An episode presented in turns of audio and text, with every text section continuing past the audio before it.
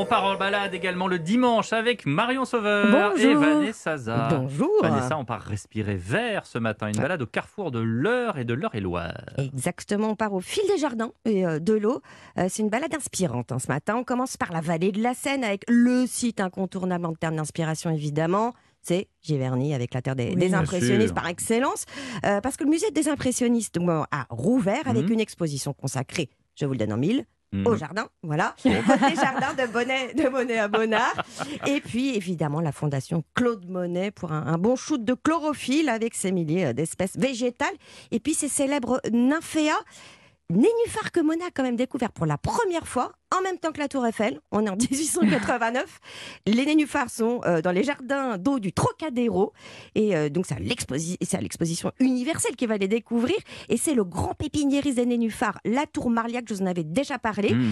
euh, qui les expose pour la première fois. La pépinière existe toujours. Et donc, c'est à ce moment-là que ça va être le déclic pour Monet. Voilà. Alors, Pierre, je sais que vous aimez la peinture. Beaucoup. Ok. Mais est-ce que vous peignez vous-même? Non, pas du tout, je joue du piano. je peux pas tout Les faire. pianos. Bon, et alors, et si vous appreniez à peindre sur l'eau, est-ce que ça Ah bah, vous pourquoi tenterait pas, oui, oui. On Ah. peut même faire de la photographie. hein, euh, sur... Ah, c'est bien. Ça vous dit? Oui, Bon. oui. Alors, on part sur un bateau, pas n'importe lequel. Le Water Lily, c'est la reproduction identique du bateau atelier flottant de Monet. Et ça, c'est du côté de Vernon.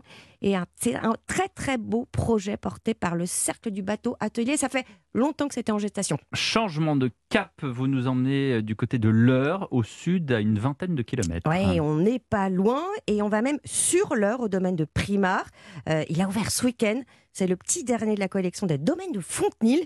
Et les nouveaux propriétaires, euh, qui sont euh, Guillaume Fouché et Frédéric Bius, ont tenu à respecter l'âme de cette ancienne demeure de famille, avec une déco évidemment plus contemporaine. Euh, alors pour eux, c'est une maison sur l'eau. Où que vous regardiez, l'heure est là. Mais Primard, c'est avant tout un jardin, 20 hectares. Et ils ont voulu absolument garder ce tableau vivant vert euh, qui est à la fois romantique, élégant et qui est surtout à l'image de l'ancienne propriétaire dont je tairai le nom parce que c'est quelqu'un de très connu mais de discret. Voilà, euh, c'est un grand paysagiste surtout, euh, Jacques Wirtz qui a mis en scène tous les jardins. Sa première création, Guillaume nous en parle. Une allée de buis moutonneux, c'est des, nuages. La majorité de ces buis sont des arbres en fait sauvages, des arbres anciens. Dans la forêt de Primard, on a plein de, plein de buis qui ont 200, 300 ans, qui ont été pendant 30 ans façonnés, taillés pour créer ces volutes qui font euh, certains euh, 10 mètres de hauteur. Du coup, on a cette richesse-là, protégée, préservée, parce que vous savez que les buis sont partout hein, en Ile-de-France et un peu partout attaqués par la pyrale. Et euh, Gérard veille et on a la chance d'avoir un jardin qui est intact et des buis qui sont en pleine santé.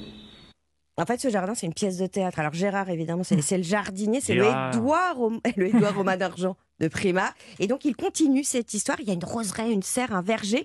Et il vient de créer un potager, main dans la main, avec le chef Éric Fréchon. Oh oui. C'est de la terre à J'adore Marion qui l'assiette. dit Oh oui Ah non, alors moi, Avec euh, une sorte de Oui. mélancolie dans l'âme. Ah Et alors, moi, gros coup de cœur au gastronomique pour l'oignon, évidemment, vous verrez. Et puis, bah, Primard, on peut être aussi euh, sur des decks, les pieds dans l'heure et un- sur un bar flottant qui vous attend bientôt. On y est déjà. Merci ma chère Vanessa. Marion, quel produit de saison euh, à disguster en ce moment? Eh ben la rhubarbe, vous savez, cette tige au goût acidulé qui fait jusqu'à un mètre de hauteur et qui se cache sous ses feuilles un petit peu euh, gaufrées. Il y en a plusieurs variétés. Des vertes, donc au goût très acidulé, comme les Goliath, les Mira, les Victoria, ou les rouges, Ah, un petit peu plus euh, douces, voilà, plus sucrées, les framboises, les rouges monarques ou les valentines. Faut savoir que c'est un légume, un légume qui est originaire d'Asie. C'est Marco Polo qui nous l'a ramené et il est euh, cultivé depuis le 19e siècle en France. On le cultive surtout au nord de la Loire.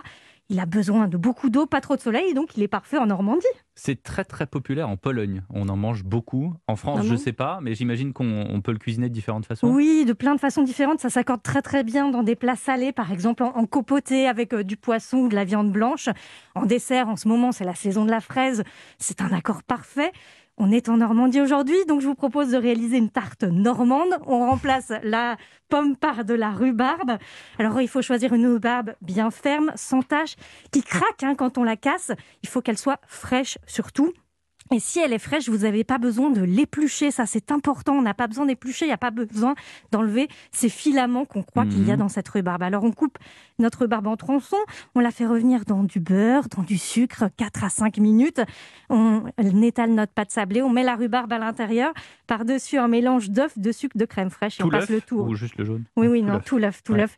C'est ça, la tarte normande, c'est la gourmandise. Et alors, si on a de la rhubarbe en grande quantité, qu'est-ce qu'on peut faire avec Eh bien, de la confiture, pourquoi pas Comme ça, Ah, vous pourrez très la déguster tout au long de l'année.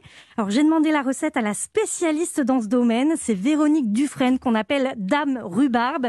Elle cultive sa rhubarbe et la transforme en merveille à la ferme de la rhubarbe. C'est à Ossé, en Seine-Maritime. Écoutez donc ses astuces. Je fais ma cueillette, je lave mes tiges, je les coupe en tronçons de 1 à 2 cm. Je fais macérer euh, toute ma rhubarbe non épluchée, je précise bien, avec du sucre. Donc moi c'est du sucre de betterave. J'alterne une couche de rhubarbe, une couche de sucre, une couche de rhubarbe et je finis toujours par la couche de sucre. Et le lendemain matin, je mets le jus qui a été extrait du fruit ainsi que la rhubarbe dans la bassine et je fais cuire. L'équivalence de 8 minutes à peu près. Je fais chauffer tout doucement et après quand je vois que ça arrive à moyenne ébullition, je fais chauffer très fort. Après j'écume, donc l'écume c'est toutes les impuretés du fruit. Et après bah, je transvase dans mes petits bocaux. Et on a une confiture très très riche en fruits avec la véritable saveur de rhubarbe comme les confitures de nos grands-mères. Quelques adresses. Alors la ferme de la rhubarbe, bien sûr, à Hauts et en Seine-Maritime, elle fait donc des confitures, des compotes, mais aussi des pâtes de Ah, fruits. merde. Au domaine de Primard, Vanessa, il y a la rhubarbe qui est travaillée aussi, associée à l'amande fraîche. Ah, ça, j'avais pas encore goûté. À Giverny, David Gallienne, c'est le chef qui a gagné. Top Chef Ah, euh, oui, l'an oui. dernier au Jardin des des plumes. C'est le frère de Guillaume Non, rien à voir. Rien à voir. Euh, il fait une rhubarbe qui est confite au sucre. Il la sert avec un jus à la réglisse et qui accompagne des riz de veau. Il réouvre le 23 juin. Allez, riz de veau. Oui, c'est un délice. préféré. Ah bah, allez déguster ces riz de veau chez euh, David Gallienne. Et une dernière adresse, toujours en Normandie, dans la Manche, à Saint-Lô, c'est chez Michael Marion. Euh, le chef euh, réouvre sa brasserie dès vendredi prochain. Il fait de la rhubarbe en chutney et la sert avec du foie gras et en dessert avec euh, de la fleur de sureau en tartelette. Toutes les adresses sur europe1.fr, les recettes également. Merci. À tout à l'heure.